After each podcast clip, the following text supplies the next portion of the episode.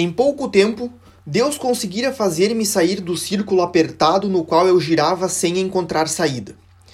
Vendo o caminho que ele me fizera percorrer, minha gratidão é grande. Mas preciso convir que, se o passo maior fora dado, muitas coisas restavam ainda a abandonar. Livre dos escrúpulos, da sua sensibilidade excessiva, meu espírito desenvolveu-se. Sempre gostara do grandioso, do belo, mas naquela época fui tomada de um desejo extremo de saber. Não satisfeita com as lições e as tarefas que minha mestra me dava, dedicava-me sozinha a estudos especiais de história e de ciências. Os outros estudos deixavam-me indiferente, mas essas duas áreas atraíam minha atenção. Em poucos meses adquiri mais conhecimentos que durante meus anos de estudos. Ah, isso só era vaidade e aflição de espírito. O capítulo da imitação em que se fala das ciências voltava à minha mente, mas achava o meio de prosseguir assim mesmo, dizendo-me que, estando na idade de estudar, não havia mal nenhum em fazê-lo. Não creio ter ofendido a Deus, embora reconheça ter passado nisso um tempo inútil, pois só ocupava um certo número de horas que não queria ultrapassar a fim de mortificar meu desejo excessivo de saber. Estava na mais perigosa idade para as moças, mas Deus fez por mim o que relata Ezequiel em suas profecias. Passando perto de mim, Jesus viu que havia chegado para mim o tempo de ser amada. Ele fez aliança comigo e passei a ser sua. Estendeu sobre mim seu manto, lavou-me em perfumes preciosos, revestiu-me de roupas bordadas, dando-me colares e joias sem preço. Alimentou-me com a mais pura farinha, com mel e azeite abundante. Então passei a ficar bela aos olhos dele e fez de mim uma poderosa rainha.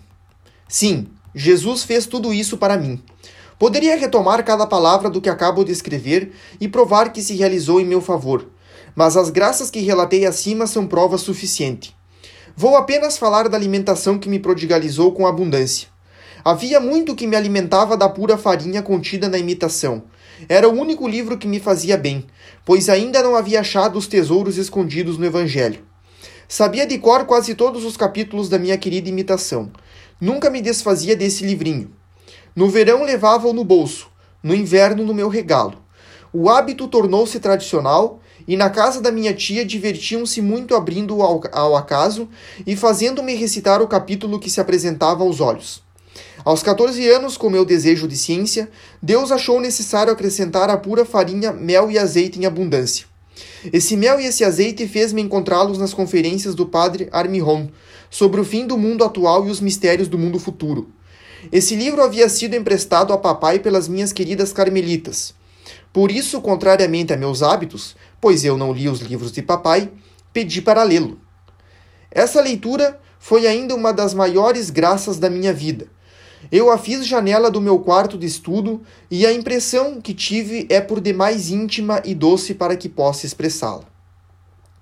Todas as grandes verdades da religião, os mistérios da eternidade, mergulhavam minha alma numa felicidade que não era da terra. Já pressentia o que Deus reserva a quem o ama, não com o olho do homem, mas com o do coração.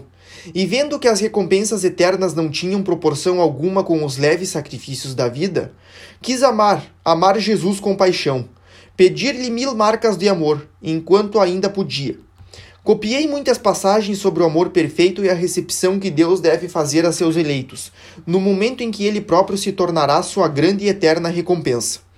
Repetia sem parar as palavras de amor que haviam abrasado meu coração. Celina tornara-se a confidente íntima dos meus pensamentos. Desde o Natal, podíamos nos compreender. A distância de idade não existia mais, pois eu me tornara grande em tamanho e, sobretudo, em graça.